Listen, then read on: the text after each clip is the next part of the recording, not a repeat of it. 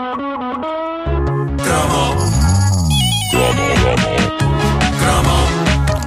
caderneta de cromos, um oferecimento das clínicas Vital Dente.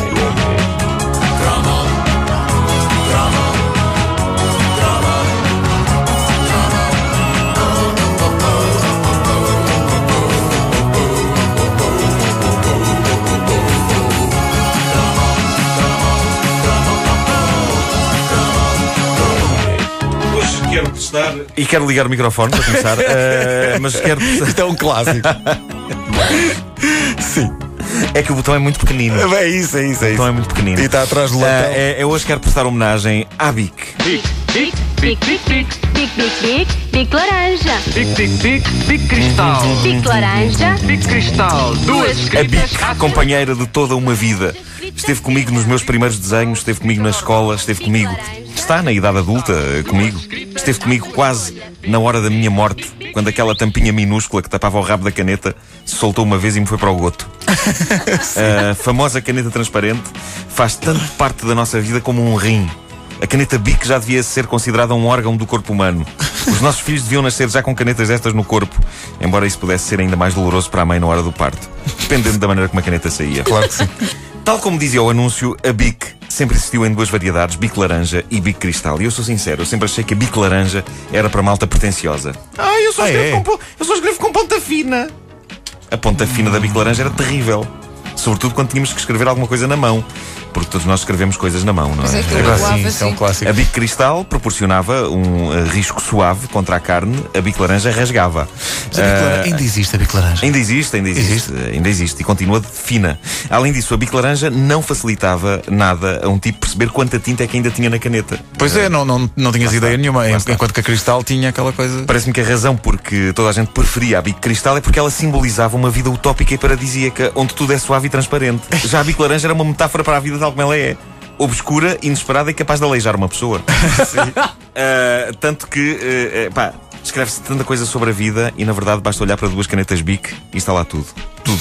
O sentido da vida está, no, está em duas Tá, canetas em duas Bic. canetas Bic. A grande rival da Bic era sem dúvida a Molin. A Molin, é a Molin. verdade, a Se bem Molin. que a Não era Molin- Molan? Não, é pá, a Molin tinha uma nobre vantagem em relação à Bic por ser um produto nacional. Ah, e muita gente chamava Molan ah, como se fosse uma palavra francesa. Mas não, chamavas era, isso. mas não era da Molin. Molinha. Ah, era Molin. Havia a possibilidade de uma pessoa chamar uma caneta Molin de tinta vermelha uma Molan Rouge.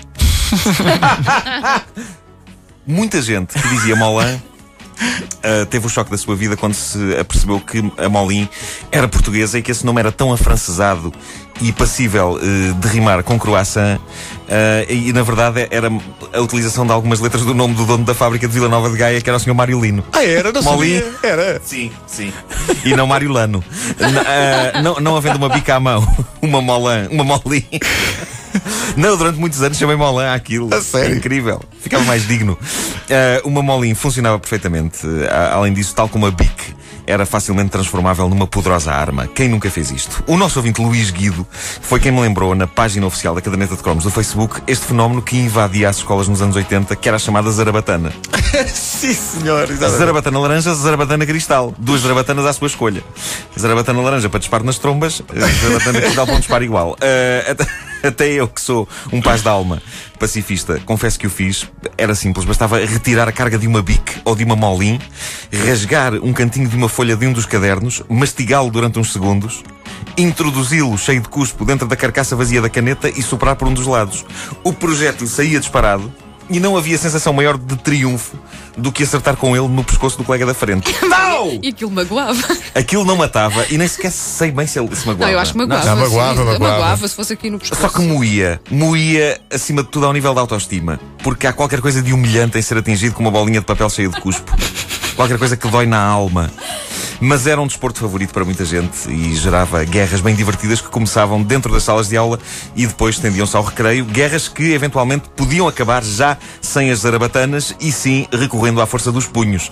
Porque há um limite de papelinhos cheios de cuspo que uma pessoa consegue aguentar, não é? Claro que sim. Sobre estas batalhas, há belos depoimentos de fãs na- da, da caderneta no Facebook. Pedro Ferreira diz: era o paintball dos anos 80. Ei, é para que exagero. Muito mais barato, muito mais barato. Eu, eu adorava organizar um torneio de paintball com canetas Bic. Ah, Carlos Batista diz que se lembra de haver tetos de salas de aula completamente cobertos de papelinhos mastigados sim, sim, sim, sim. e disparados de dentro de canetas. Com um pega Leal- mostra o outro. Sim. ah, o Leal. Pá, que nojo. A ter que mastigar. Não era paintball, era speedball. Soa, soa bem. Epá, de repente, speedball dá um ar tão digno, quase como mola. Molan. Ah, o Hugo Leal diz que se lembra numa, numa aula de religião e moral de um senhor padre com uma bala de papel mastigado, de papel mastigado presa ao cabelo durante uma hora. Ai, pá, coitado. Acima de tudo, eu acho que a parte libertadora disto era que, de repente, um objeto sério e associado ao estudo e à responsabilidade, como a caneta, era desvirtuado e era transformado numa coisa rebelde e muito abandalhada. É claro que as canetas acabavam por vingar-se de nós quando chegava o dia trágico em que as metíamos na algibeira sem tampa e o calor as fazia rebentar Ei. numa eh, espetacular ejaculação de tinta. É verdade. A carga arrebentou. Era horrível. E só pelo facto de nos arruinar um par de calças, aquilo já era absolutamente arrasador. Mas ainda podia ter mais impacto se, eh, sem nos apercebermos que a caneta já dera o chamado eh, traque mestre, eh, a levávamos à boca distraidamente, até que alguém dizia: Tens a língua toda azul! Era fundamental. faziam assim. Era assim que faziam. Bom, na segunda edição de hoje da caderneta de cromos, o Mikado. Ei, que é micado, pudim E- micado, a alegria do soldado. E houve uma ouvinte nossa que fez um vídeo a jogar Mikado. E ela tem talento. Tem talento para o Mikado. Se eu tinha talento para aquilo, destruía logo aquilo tudo, era uma coisa impressionante. Eu, portanto, o Micado é aquele jogo para tirar aquelas. os pauzinhos? pauzinhos. Sim, sim, sim, sim. E jogar, e jogar na, na, na Alcatifa. Ui, que jeito que aquilo dá. Ui, mas é um desafio maior. Bom, daqui a uma hora na caderneta de cromos com o Nuno Marco. Uma oferta das clínicas Vital Dente, também disponíveis as edições, todas elas em podcast, em radiocomercial.clix.pt.